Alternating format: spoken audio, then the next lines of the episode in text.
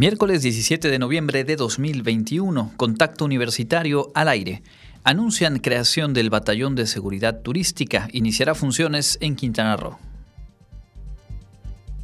Entregan el Premio Nacional de Salud. Destaca el rector de la UADI la entrega de profesionales del sector a lo largo de la contingencia sanitaria. Platicaremos con el doctor Humberto Salgado sobre los efectos del abuso de drogas en el cerebro, investigación que se realiza en la Unidad Biomédica del Centro de Investigaciones Hideyo Noguchi.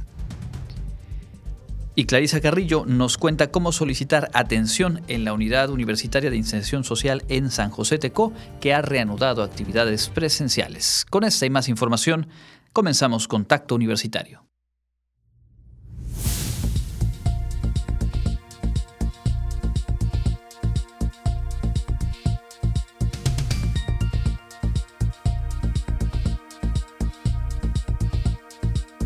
Contacto Universitario.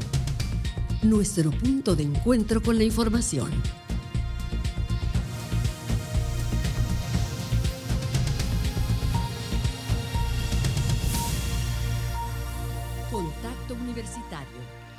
Muy buenas tardes amigas y amigos de Radio Universidad, bienvenidos a esta emisión de Contacto Universitario, mitad de semana y mucha, mucha información para compartirles en los próximos minutos.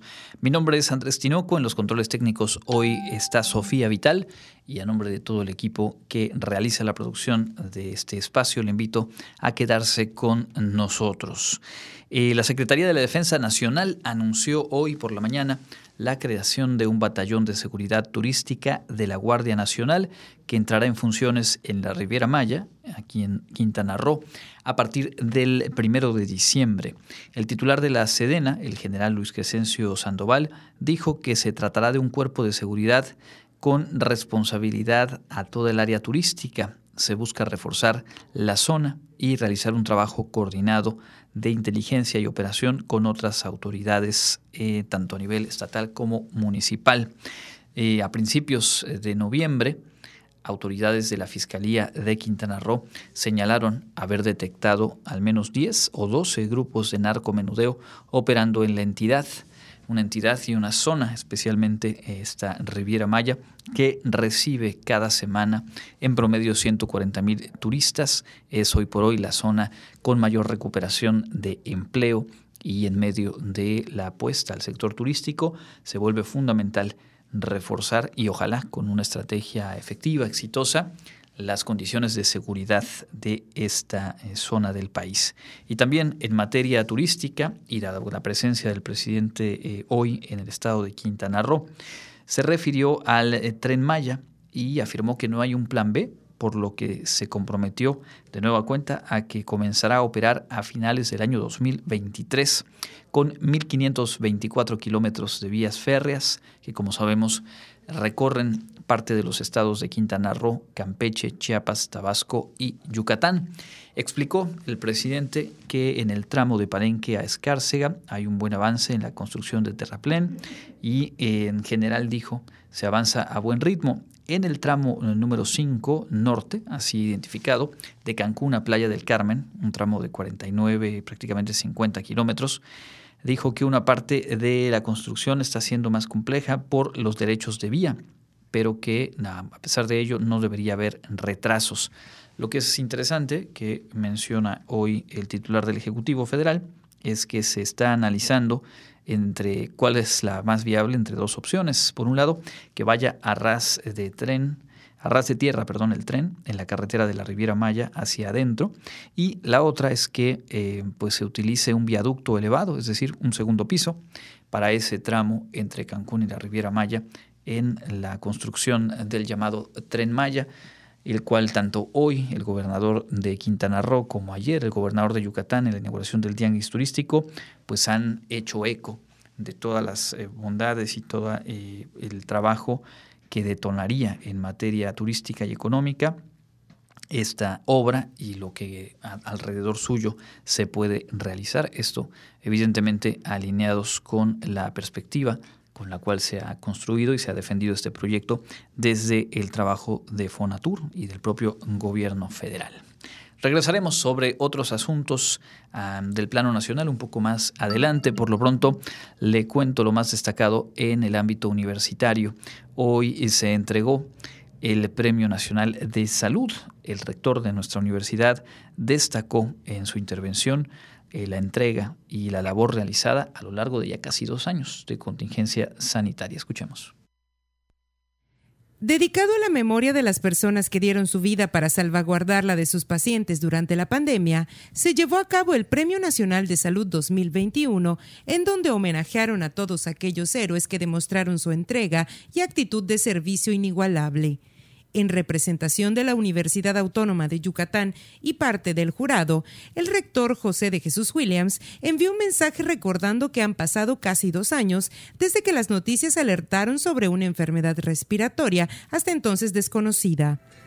Pronto sabríamos que ese coronavirus que afectó a la provincia de Wuhan, China, se esparció por todo el mundo, marcando un hito en la historia del siglo XXI se derrumbaron las certezas y entramos a un territorio desconocido que reclamaba medidas extraordinarias para evitar la propagación del llamado SARS-CoV-2 responsable del COVID-19. Mientras, las universidades, escuelas, empresas, restaurantes, centros comerciales, oficinas de gobierno y en general la sociedad se replegaba hacia el gran confinamiento Hubo quienes se mantuvieron firmes, formaron trincheras y se apostaron para enfrentar esta nueva amenaza mundial a la salud.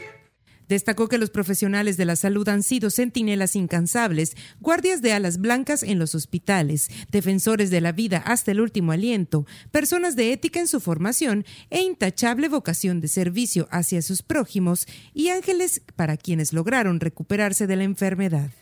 Llámense médicos, enfermeras, laboratoristas, forenses, asistentes médicos, paramédicos, camilleros o personal de intendencia, todas y todos merecen los más altos honores. Por eso, la entrega del Premio Nacional de Salud 2021 honra a esas mujeres y hombres que dieron la vida para que nosotros continuemos viviendo. Subrayó que en la UADI refrendamos nuestra admiración y respeto por la grandeza humana de quienes han estado y están en la primera línea de defensa en esta pandemia, pues su entrega a la vida es un gran ejemplo.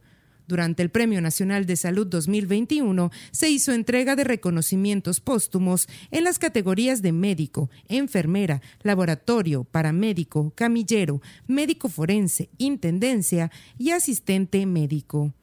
Para Contacto Universitario, Clarisa Carrillo.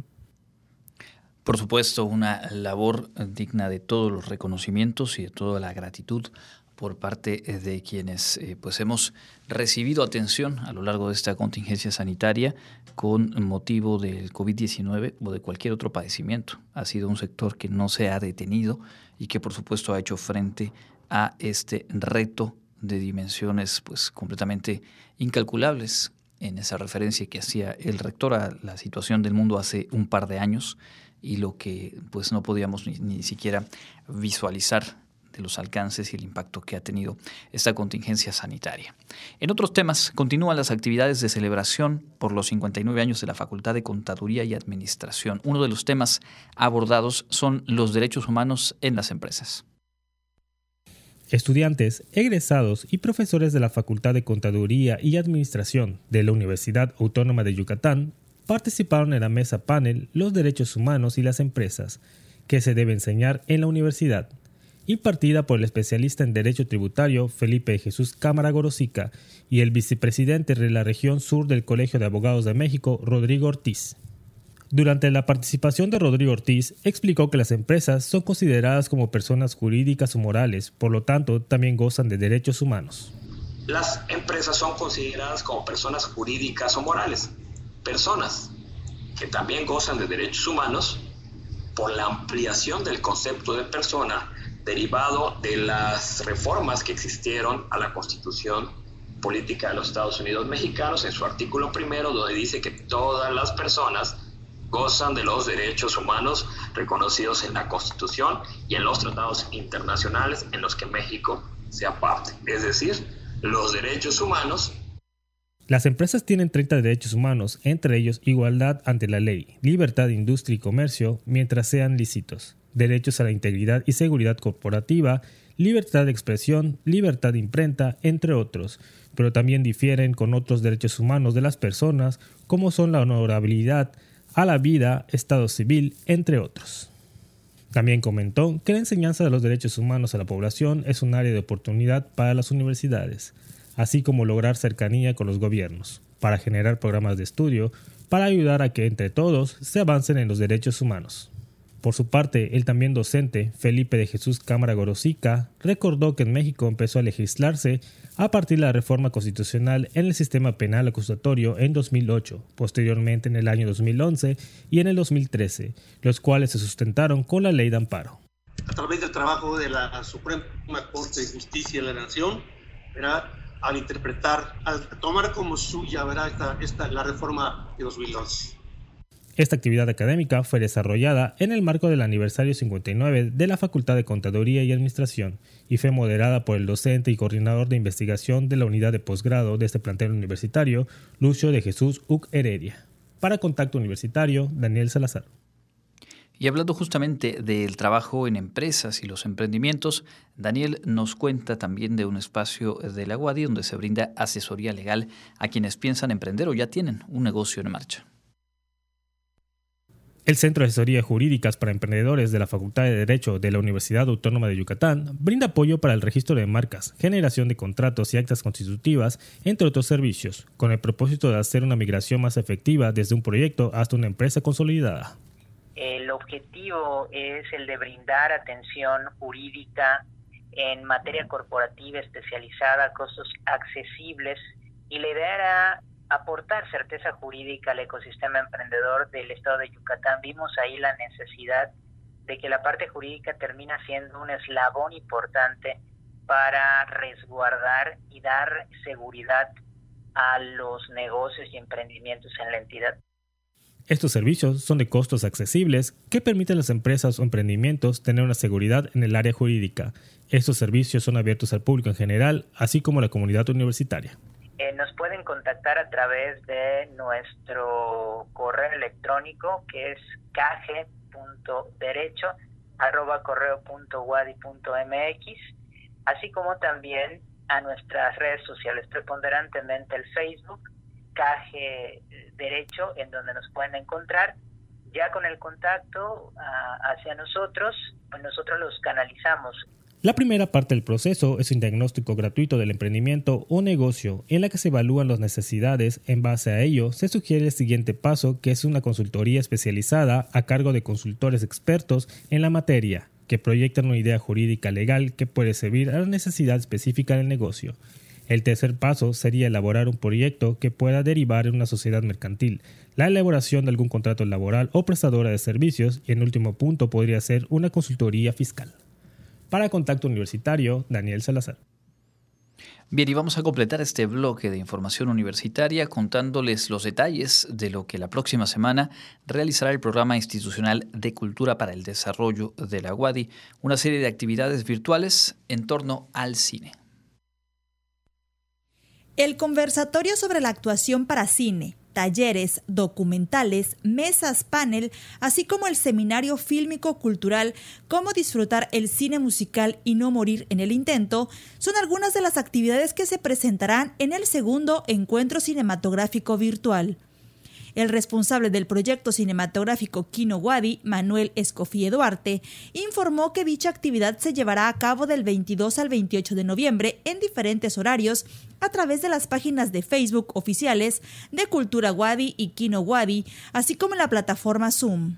Algunas de las actividades más importantes que podemos mencionar pues vamos a tener eh, profesionales del medio, por ejemplo, los actores Diana Lane y Gustavo Sánchez Parra, que, tienen ya una larga trayectoria como intérpretes en el cine mexicano, va a dar una plática sobre qué significa dedicarse a ser actor en México y sobre todo ser actor de cine desde su propia experiencia. Ellos no nada más son actores, sino son marido y mujer, así que ellos viven de manera personal y profesional las vicisitudes de ser actor en México.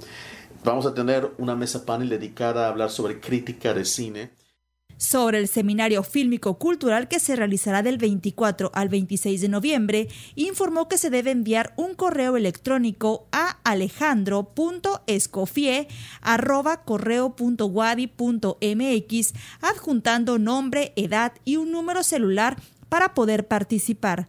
La fecha límite es el próximo 24 de noviembre. La programación general estará disponible a través del Facebook oficial de Cultura Wadi, donde se especificará qué actividades serán a través de Facebook y cuáles en Zoom, con clave y código de acceso correspondientes. Está dirigido tanto no solamente a quienes les gusta el cine musical, sino incluso a quienes le tienen como que cierto escosor o cierto miedo o, o disgusto o lo que sea. ¿Por qué? Porque es una manera de adentrarte más el género, de conocerlo, de entender cómo funciona y con base a eso determinar qué es exactamente lo que te gusta o no te gusta del cine musical. Porque he notado que más que cualquier otro género, ninguno parece generar emociones tan polarizadas como el cine mexicano. A quienes lo aman, lo aman y quienes lo odian, lo odian. Para Contacto Universitario, Jensi Martínez.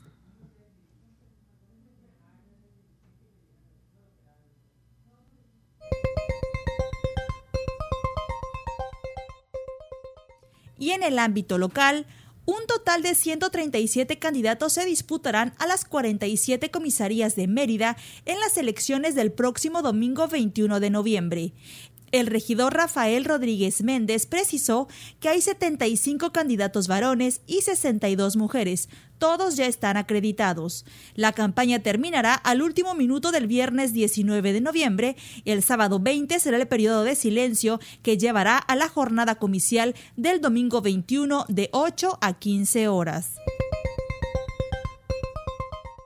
Superar las 21 toneladas de residuos electrónicos que se recolectaron el año pasado es la meta del Reciclatón 2021 que la Secretaría de Desarrollo Sustentable con apoyo de diversos organismos llevará a cabo del 22 al 28 de este mes. El objetivo del reciclatón, que se efectúa por séptima ocasión, es sacar de los tiraderos los residuos especiales que al romperse o abrirse pudieran liberar plomo, cadmio, mercurio o cromo, entre otros elementos que pueden tener efectos nocivos en la salud y el medio ambiente mencionó que se habilitaron 16 centros de acopio que funcionarán de 9 de la mañana a 5 de la tarde, entre ellos la Universidad Marista, Canaco, Gran Plaza, Unidad Deportiva Cauquel, Parque Ecológico Metropolitano del Sur Yumtzil y el Estadio Salvador Alvarado, entre otros. En Yucatán, más de 115.600 adolescentes de 15 a 17 años de edad podrán acceder a la vacunación contra el COVID-19. A partir del 19 de noviembre se abre el preregistro en el portal mivacuna.salud.gov.mx. Para el preregistro se solicitará la clave única de registro de población, el CURP, estado, municipio, código postal, teléfono y cuenta de correo electrónico para contacto. Las personas que cumplan 18 años durante el 2022 también serán vacunadas. Las autoridades de salud informaron este martes 16 de noviembre que se registraron 38 nuevos casos, además de cinco lamentables fallecimientos en Yucatán por COVID-19. De los nuevos contagios, 30 en Mérida, 3 en Canacín, 1 en Butzots, Semul, Progreso, San Felipe y Ticul. Para Contacto Universitario, Jensi Martínez. Continuamos con la información, son las 14 horas con 22 minutos, revisamos rápidamente lo más relevante del plano nacional. El presidente López Obrador partió ya a Washington hoy al mediodía para participar mañana en la novena cumbre de jefes de Estado de América del Norte. Se reunirá con el mandatario de Estados Unidos, Joe Biden. También esto será a la una de la tarde a las 11 tendrá la bilateral, la reunión uno a uno con el primer ministro de Canadá, Justin Trudeau, y a las 4 de la tarde, eh, hora de Washington, esta propuesta, eh, está prevista la reunión trilateral. Los temas eh, centrales, de acuerdo con lo que ha informado el gobierno de México, son salud, migración e integración económica. El presidente dijo que se evaluará el tratado comercial entre México, Estados Unidos y Canadá y ante la pregunta expresa dijo que si fuera cuestionado por eh, los mandatarios de Canadá o de Estados Unidos, explicaría la importancia de la reforma eléctrica. Dijo, no creo que ellos se opongan al combate a la corrupción. Así que bueno, por supuesto, desde las agendas y desde la mirada diplomática de Estados Unidos y Canadá, seguramente es un tema al que pues quieren referirse en este encuentro con el presidente de nuestro país. Los funcionarios que acompañarán al presidente también ya han viajado a la Unión Americana. Se trata del canciller Marcelo Ebrard, la secretaria de Economía Tatiana Cloutier, el, secretario, el subsecretario de Salud Hugo López Gatel y también el director para América del Norte de la Secretaría de Relaciones Exteriores, Roberto Velasco. Antes de partir, Tatiana Cloutier explicó que la Secretaría de Economía se enfocará en el tema de las cadenas de suministro en dos áreas concretas, salud y dispositivos médicos. Aseguró que la prioridad es generar una integración económica que beneficie a los tres países. Por cierto, el subsecretario de Salud, Hugo López Gatel, dijo que lo que buscarán impulsar son eh, mecanismos de trabajo conjunto para la producción y distribución de vacunas y para de alguna manera generar una vinculación efectiva que permita hacer frente a desafíos en materia de salud con una eh, estructura o con rutas de distribución de medicamentos o de insumos eh, pues ya integradas entre las tres naciones. Esto mañana será sin duda el eh, tema a destacar en el ámbito nacional e internacional. En otros asuntos, aquí en nuestro país, el presidente de la República envió ya al Senado la terna de candidatos para ocupar un sitio en la Suprema Corte de Justicia. Se trata de Loreta Ortiz, Verónica de Gives y Bernardo Batis.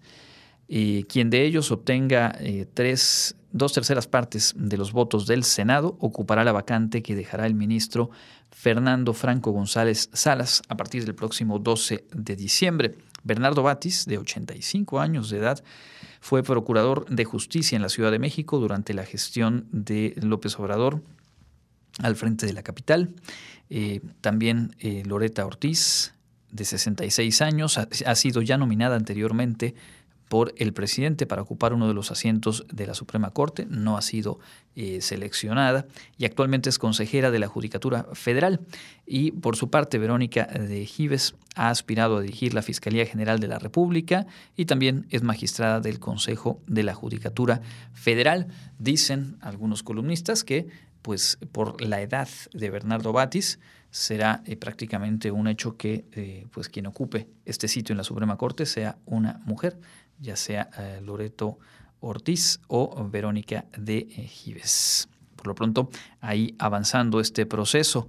Em, también la Suprema Corte ayer, eh, por unanimidad, rechazó o declaró inconstitucional la ampliación del mandato del ministro Arturo Saldívar como ministro presidente de la Suprema Corte. El Pleno de Ministros coincidió en que esta prórroga violaría la división de poderes y atentaba radicalmente contra la independencia judicial, cerrando así este tema abierto en mayo pasado y que fue materia de discusión, de eh, pues, crítica política, desde que el Senado incluyó de última hora el artículo décimo tercero transitorio en la reforma a la ley orgánica del Poder Judicial de la Federación, estableciendo la posibilidad de ampliar el mandato del ministro presidente y también de los miembros del Consejo de la Judicatura Federal. De mayo en adelante se vino eh, todo tipo de planteamientos, de críticas, de argumentaciones. El propio ministro Saldívar hizo lo propio, guardó silencios prolongados, se reunió con el presidente. El presidente salió a decir que tenía que mantenerse Saldívar porque era el único capaz de echar adelante o llevar adelante la reforma al Poder Judicial. Y finalmente, como ya se había eh, pues, previsto, el Pleno de la Suprema rechaza esa idea y queda pues limitado al plazo original para el que estaba contemplada la presidencia de Arturo Saldívar.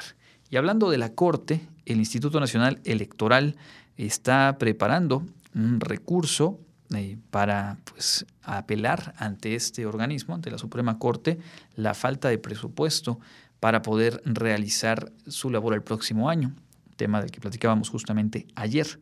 El consejero Jaime Rivera sostuvo que, eh, pues, más allá de que se llegaran a reunir los 2.7 millones de firmas necesarias para abrir la posibilidad de una consulta de revocación de mandato, pues si no cuentan con recursos materiales para organizarla, el INE no emitiría la convocatoria y pues eh, para ello presentará una controversia constitucional ante la Suprema Corte de Justicia para eh, pues ampararse contra la determinación de la Cámara de Diputados de no otorgar el presupuesto solicitado que sostiene el propio INE, pues es indispensable para realizar esta eh, consulta popular. Dijo que una vez que se haya promulgado el presupuesto de egresos de la Federación, podrán entonces hacer eh, el trámite y pues interponer esta controversia constitucional. Dejemos pues hasta aquí estos eh, temas eh, del ámbito nacional. Vamos a hacer una pausa, invitándoles por supuesto a seguir en nuestra señal. Estaremos platicando en unos minutos más con el doctor Humberto Salgado Burgos, eh, especialista del Laboratorio de Neuroplasticidad del Centro de Investigaciones Regionales, acerca del abuso de las drogas y cuál es el impacto que tiene en el cerebro de quienes las consumen un tema que sin duda es eh, de interés y es una de las materias investigadas en este espacio de nuestra universidad. Así que hacemos una pausa escuchando la información del clima y volvemos con más.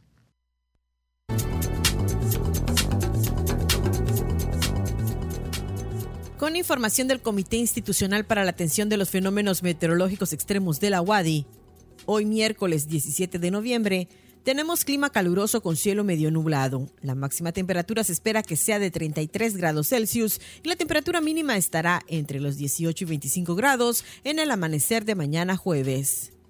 En la ciudad de Mérida, centro y oeste, la temperatura máxima será de 33 grados y la mínima de 20. En la costa se esperan temperaturas máximas de 29 grados y mínimas de 21 con cielo medio nublado y lluvias. En el sur y sureste del estado la temperatura más alta será de 32 grados y las mínimas de 18. El cielo estará medio nublado y también podría haber lluvias. En el este y noreste de Yucatán tendrán como máximo 30 grados y una temperatura mínima de 18. Para Contacto Universitario, Elena Pasos.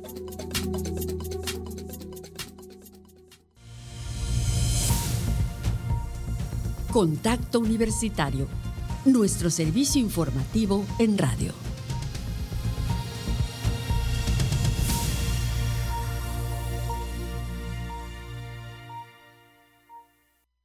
14 horas con 32 minutos, estamos de vuelta en Contacto Universitario. Muchas gracias por eh, acompañarnos, gracias por su sintonía. Hemos eh, platicado en la primera media hora acerca de este anuncio de la Secretaría de la Defensa Nacional de la creación de un batallón de seguridad turística que entrará en funciones el próximo mes de diciembre y que su primer sitio de actividad será la Riviera Maya en el estado de Quintana Roo, haciendo frente, tratando de acotar y, bueno, de, de hacer una estrategia efectiva, eficaz para restablecer condiciones de seguridad en uno de los sitios de más relevancia para todo el trabajo y la industria turística en México y por supuesto el potencial económico que a partir de ahí se detona. También hablábamos de lo que se anticipa, será la reunión de mañana, esta cumbre entre jefes de Estado de América del Norte, a partir de las 9 de la mañana los primeros encuentros y eh, por ahí a las 4 de la tarde, hora de Washington, prevista la reunión trilateral entre López Obrador, Justin Trudeau y eh, Joe Biden. El tema comercial, el tema migratorio, el tema de salud son los tres ejes que han anticipado las agendas de los mandatarios. Estaremos un poco más adelante platicando acerca de los servicios que ofrece la Unidad Universitaria eh, de Inserción Social en San José Tecó espacio que ya ha retomado actividades presenciales y Clarisa Carrillo nos lo estará compartiendo en nuestra sección de los miércoles. Pero antes de todo ello, permítame avanzar a nuestra sección de entrevista.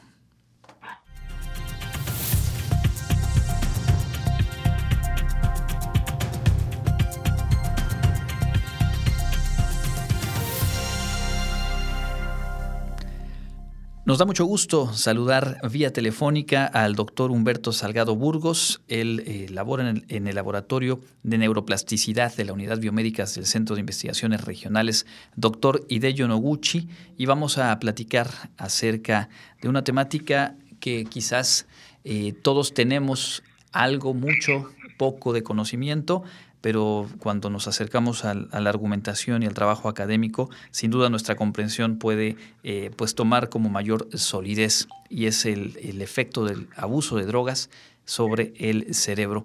Doctor Humberto Salgado, gracias y bienvenido a Contacto Universitario. Muchísimas gracias. Buenas tardes, Andrés. Un placer estar con ustedes. Pues eh, empecemos, si le parece bien, desde lo más básico para ir eh, para, partiendo todos desde el mismo punto. ¿Qué, comprender, qué, de qué manera definir lo que son las drogas y qué sustancias de uso común caen también en esta categoría, aunque quizá estemos tan habituados a su consumo como quizás el tabaco o el alcohol, que pareciera que a nivel de sentido común hacemos una disociación entre estas y otro tipo de drogas.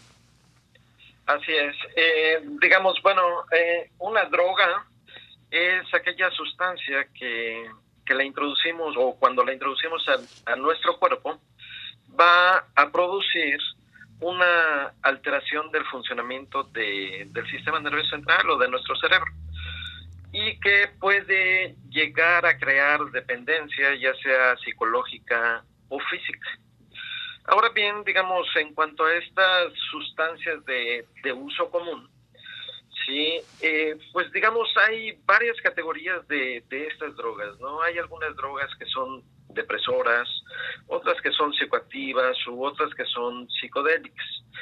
Algunas de ellas son drogas que tal vez estén permitidas socialmente, ¿sí? Y entre ellas, como lo mencionabas, está la, la nicotina, un grupo de, moléculas como las xantinas, eh, que serían, no sé, digamos como la cafeína o la teofilina, que también se consideran eh, drogas, ¿no? Y que son de, de, uso común, que las estamos utilizando cotidianamente y que no están prohibidas. Además de, de la nicotina o el alcohol, o pueden ser también, por ejemplo, algunos medicamentos como tranquilizantes, que pueden alterar esa, esa comunicación entre neuronas a nivel, a nivel de nuestro sistema nervioso central. De acuerdo. Eh, antes de la entrevista nos compartía eh, información sobre su investigación y sobre este tema y me llamó mucho la atención eh, que manifestaba ahí de manera puntual que el uso de drogas destruye las neuronas, hace más propensas a las personas que las consumen a tener enfermedades o trastornos psiquiátricos. ¿Cómo opera esa afectación? ¿Cómo se va dando, me imagino, a través del tiempo? Gracias. Eh, sí, mira, las, las drogas y sobre todo, digamos, eh, el consumo de estas sustancias pueden afectar a nuestro cerebro. ¿sí? En especial, eh, cómo producen su efecto. Eh, pueden debilitar la comunicación entre las neuronas, dado que van a utilizar el mismo sistema de recompensa que utiliza nuestro cerebro para producir felicidad o o por ejemplo para producir ese efecto de saciedad después de comemos, ya que nos sentimos así eh, muy tranquilos, felices después de la comida, ¿sí? Es decir, las drogas van a cambiar las necesidades normales de la persona y los van a, reemplazar por nuevas prioridades que están relacionadas más con la búsqueda y el consumo de drogas. Este consumo de drogas va a utilizar o estas drogas van a utilizar los mismos mecanismos y sistemas cerebrales que procesan toda la motivación y el placer en el sistema nervioso central. Y con ello pueden producir cambios cognitivos o emocionales, motivacionales y conductuales en, en las personas, en las personas que, que lo consumen. Ahora bien, ¿cómo es que pueden producir todo esto? Las drogas en general eh, se consideran una serie de moléculas que funcionan como impostoras de los mensajes naturales que ocurren en las neuronas del cerebro. En el cerebro, normalmente, una neurona puede liberar un mensajero sobre otra neurona y con ello, sí, eh, pasar entre neuronas este mensaje que a final de cuentas van a tener eh, una importancia. Sin embargo, estas drogas, ¿sí? Pueden utilizar o como son semejantes a esas moléculas naturales que se liberan en nuestro cerebro, pueden modificar esa comunicación. Les pongo un ejemplo, ¿no? Eh, digamos, por ejemplo, la marihuana. La marihuana tiene una estructura o una molécula que se conoce como THC y que es similar eh, a una sustancia química que se libera en nuestro cerebro que se llama anandamida. Esta anandamida es un, endo, también lo conocemos como un endocannabinoide que regula la comunicación de las neuronas. Entonces, esta anandamida, molécula natural, y el THC se parecen, tienen una gran similitud. Y entonces cuando nosotros consumimos este THC, pues eso va a interferir en la comunicación de las neuronas. Digamos, no es, eh, digamos, perjudicial probarlo una vez, ¿sí? Y tener un efecto o sentir ese placer, ¿no? Sino con el paso del tiempo, cuando una persona comienza a ingerir más y más y más, esa comunicación se va a alterar entre las neuronas. De tal forma que estas drogas pueden llegar a perjudicar directamente la comunicación entre ellas, pueden causar de repente la muerte de algunas neuronas y con ello también cambiar eh, nuestras funciones cognitivas o bien desarrollar alguna enfermedad o trastorno psiquiátrico. Entre ellas pueden ser depresión o puede ser ansiedad o puede ser, no sé, digamos el síndrome, eh, no, no el síndrome, perdón, este, bipolaridad, entre otras, entre otras situaciones. Estamos platicando con el doctor Humberto Salgado Burgos. Eh, él es investigador en el Laboratorio de Neuroplasticidad de la Unidad Biomédicas del CIRI de Yonoguchi sobre eh, pues, eh, los efectos del abuso de drogas sobre el cerebro. Y bueno, me imagino que en medio de, este sistema de comunicación con el que funciona eh, nuestro cerebro, nuestro sistema nervioso, se van distorsionando los mensajes, se van haciendo estas eh, reconfiguraciones y eh, hablamos de daños que se pueden revertir en, alguna medida. Hay drogas que son más dañinas que otras. ¿De qué manera podríamos comprender estas afectaciones? Claro, digamos, como estas drogas son similares o producen efectos similares a las sustancias naturales que producen nuestro cuerpo, van a cambiar el funcionamiento. ¿sí? El hecho de que a cada rato consumamos una droga, eso va a estar activando básicamente al sistema que se activaba solo en ciertas ocasiones. Y ahora cada vez más se va a estar usando, se va a estar usando estos sistemas. De tal forma que esto a largo plazo va a ir cambiando la función de los circuitos neuronales, va a producir cambios estructurales en nuestro cerebro y algunos de ellos van a ocasionar atrofia o pérdida eh, neuronal, ¿sí? Eh, y con ello pues se van a presentar ciertas modificaciones en nuestro cerebro. Con respecto a la segunda pregunta que, que nacía, si hay más si hay drogas que son más perjudiciales que otras, pues sí, digamos, eh, todas las drogas en general pueden perjudicar al cerebro o a la salud del individuo en general. En especial cuando las usamos crónicamente, cuando generamos una dependencia. ¿sí? Y digamos, eh, a este respecto te podría decir que la cannabis, por ejemplo, fue la sustancia más usada en todo el mundo en en años recientes. Y se estima que alrededor de casi cerca de 200 millones de personas en el mundo la consumen. Sin embargo, la droga más perjudicial y que ha ocasionado muchísimas muertes, sobre todo en la última década, es el uso de los opiáceos, ¿sí? U opioides. Entonces, sí hay algunas drogas más poderosas o que causan eh, mayor daño a la población, que otras, ¿no? Comprendo. Doctor, eh, para redondear esta charla y a reserva de que podamos más adelante retomar la conversación sobre un tema que además tiene diferentes aristas, implicaciones eh, a nivel social, a nivel eh, económico, a nivel de seguridad pública, preguntarle hay una campaña intensa de difusión de mensajes desde el gobierno federal con el tema de las drogas, haciendo pues un discurso pues en un tono bastante severo, bastante oscuro, un mensaje que busca seguramente generar un, choque. Y me preguntaba, y aprovechando su, expertise en la materia, preguntar su opinión, si son mensajes en el sentido adecuado, si a lo mejor simplifican demasiado un, un tema que es bastante más complejo, o vale, cuál es su, su valoración sobre, sobre este tipo de, de, mensajes?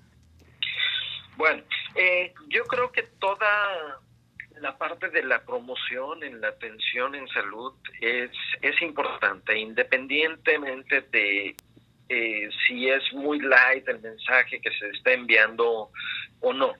¿sí? Cualquier eh, mensaje sería importante. El hecho, por ejemplo, que se reduzcan los mensajes para ciertas compañías eh, que venden tabaco. Pues eso es muy importante porque no llega a toda la población, ¿sí? O eh, de repente se dice que las drogas son perjudiciales, que pueden ocasionar daños permanentes. Entonces, digamos, todos esos comerciales, todos esos mensajes que se envían, eh, para mí serían muy importante que les llegara a toda la población, ¿no? Que que les abunde la llegada de esos mensajes para tratar de reducir esto. Claro, siempre debe de haber mensajes que sean certeros, ¿sí? que vayan al punto, que vayan al grano de lo que producen, que brinden información a toda la gente para evitar caer en este en estos procesos adictivos que a final de cuentas van a destruir no solo a nuestro cerebro, no solo nuestra salud, sino también de nuestras familias, de nuestra sociedad, van a producir cambios que sí pueden eh, perjudicar todas estas estructuras. No sé si me explico. Sí, por supuesto. Creo que, creo que es muy atendible lo, lo que nos comenta y creo que la clave está eh, en esto que decía, evitar procesos adictivos, procesos que a largo plazo generan eh, pues toda esta transformación a nivel eh, cerebral que nos compartía en, en, la entrevista y que es precisamente donde está pues puesta la atención desde, desde el Laboratorio de Neuroplasticidad de, del CIR y de Yonoguchi, del que usted forma parte y le agradecemos mucho y dejamos abierta la, la invitación, si le parece bien, para ampliar información, para conocer más a fondo el trabajo investigativo. Hoy tuvimos, digamos, esta posibilidad de acercarnos al tema desde eh, eh, la experiencia de eh, pues las ciencias, pero puesta muy al alcance de, todo público, lo cual agradecemos mucho. Al contrario, es un placer para mí estar con, con ustedes. ¿sí? en el momento que gusten, también si tienen alguna duda, ¿sí? se pueden comunicar conmigo. ¿Sí? Y con gusto, pues, eh, trataré de, aclararlo, ¿no? Perfecto, pues le tomaremos la palabra. Por lo pronto le agradecemos este tiempo en contacto universitario. Es el doctor Humberto Salgado Burgos, desde el Laboratorio de Neuroplasticidad de la Unidad Biomédicas del Centro de Investigaciones Regionales, doctor Hideyo Noguchi. Avanzamos, escuchemos lo más relevante en el ámbito internacional en la voz de Elena Pasos Enríquez.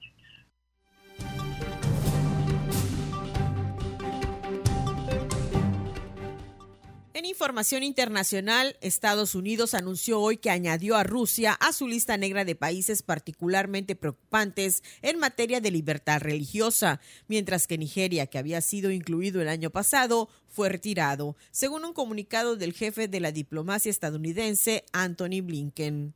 Los otros países incluidos por haber perpetrado o tolerado violaciones flagrantes, sistemáticas y persistentes de la libertad religiosa son los mismos que en 2020. Arabia Saudita, Birmania, China, Corea del Norte, Eritrea, Irán, Pakistán, Tayikistán y Turkmenistán.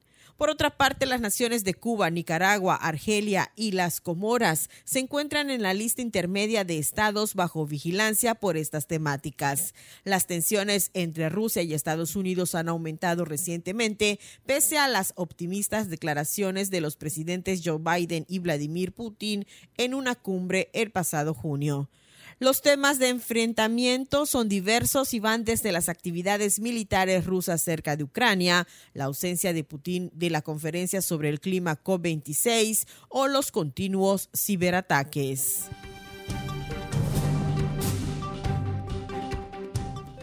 Las parejas del mismo sexo podrán casarse en Suiza a partir de julio del próximo año, dijo el miércoles el gobierno, promulgando los resultados de un histórico referéndum sobre el tema.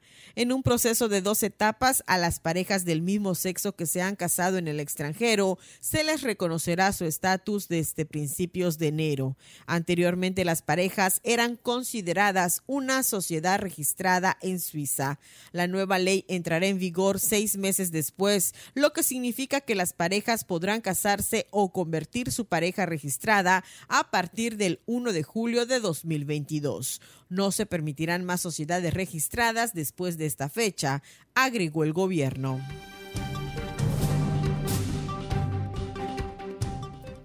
Nueva Delhi decretó el cierre indefinido de escuelas hasta nuevo aviso ante una asfixiante nube de contaminación en la capital de India, mientras la cercana Lahore en Pakistán, los ciudadanos lamentan la inacción de las autoridades ante este fenómeno.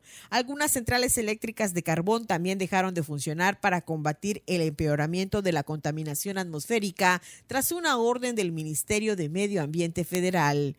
Entre las muchas ciudades indias que luchan por respirar, Nueva Delhi encabeza la lista cada año. La crisis se agudiza especialmente en invierno, cuando la quema de los residuos agrícolas en los estados cercanos coincide con la bajada de temperaturas que atrapan el letal humo.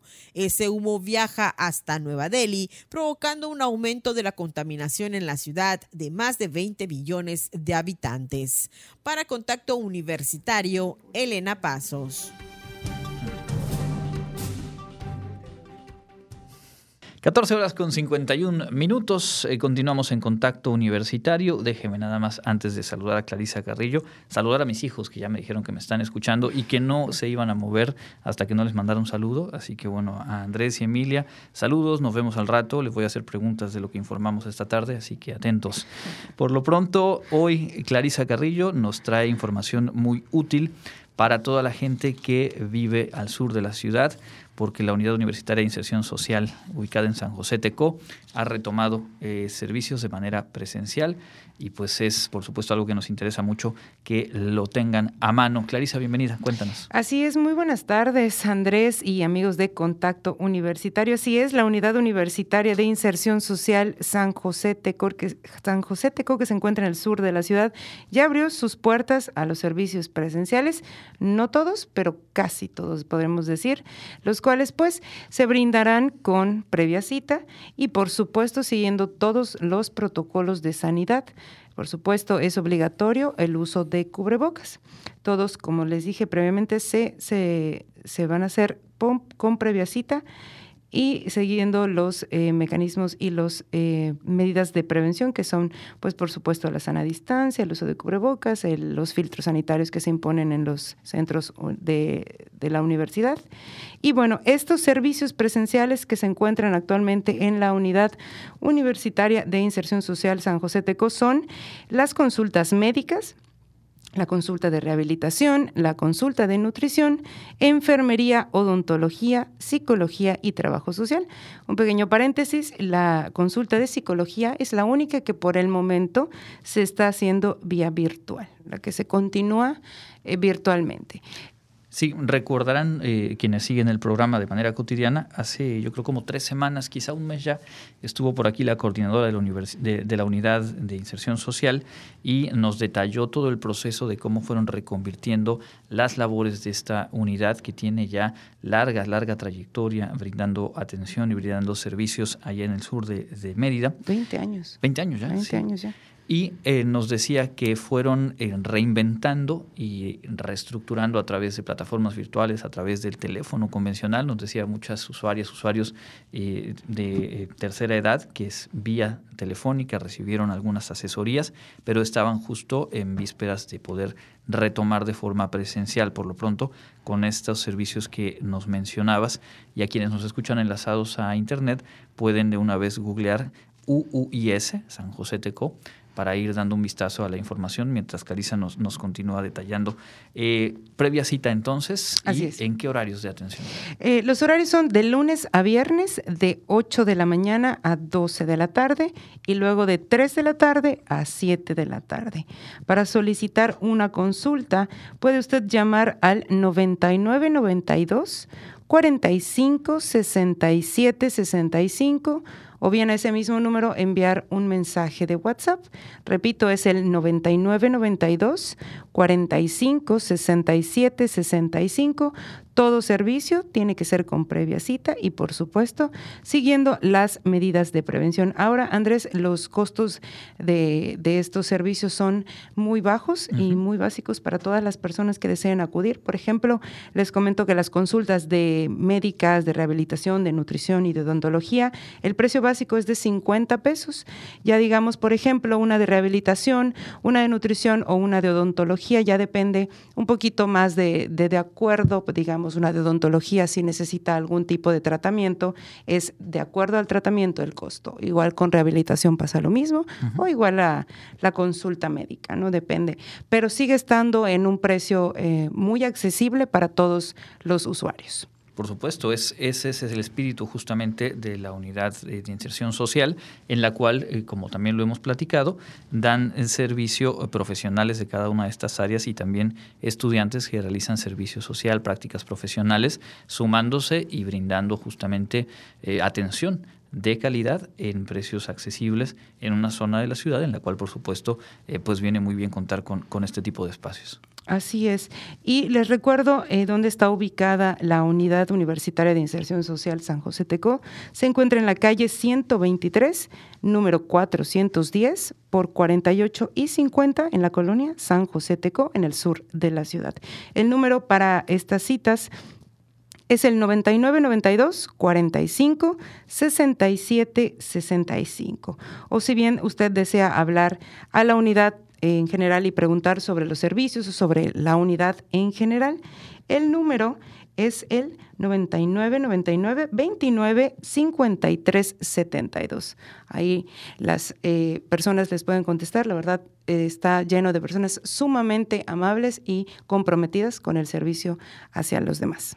Perfecto, pues ahí están los detalles para que puedan eh, tomar nota, poder agendar una cita y por supuesto atender su salud, su bienestar, además integral, no solamente en cuestión de salud física, también el servicio de psicología, también el apoyo en trabajo social y eh, pues eh, de lleno retomando actividad la Unidad Universitaria de Inserción Social, que por cierto habían puesto en marcha y se mantiene, a pesar del regreso presencial, una serie de conferencias y talleres en su espacio de Facebook. Hoy a las 6 de la tarde van a ofrecer la conferencia La influenza en los niños. Así que a las 6 de la tarde pueden ustedes enlazarse en Facebook. Buscan ustedes UUIS San José Tecó, le hacen clic, como nos diría Clarisa, ¿no?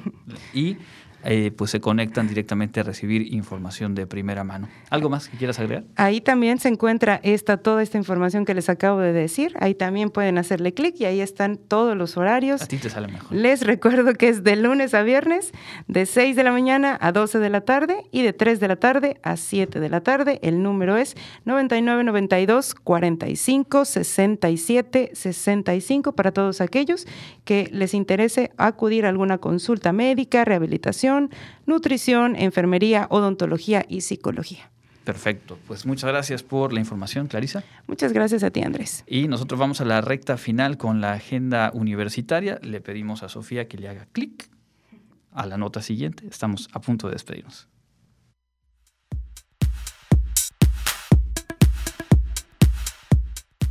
¿Qué tal amigos? Estamos listos para presentarles la agenda universitaria. Comenzamos.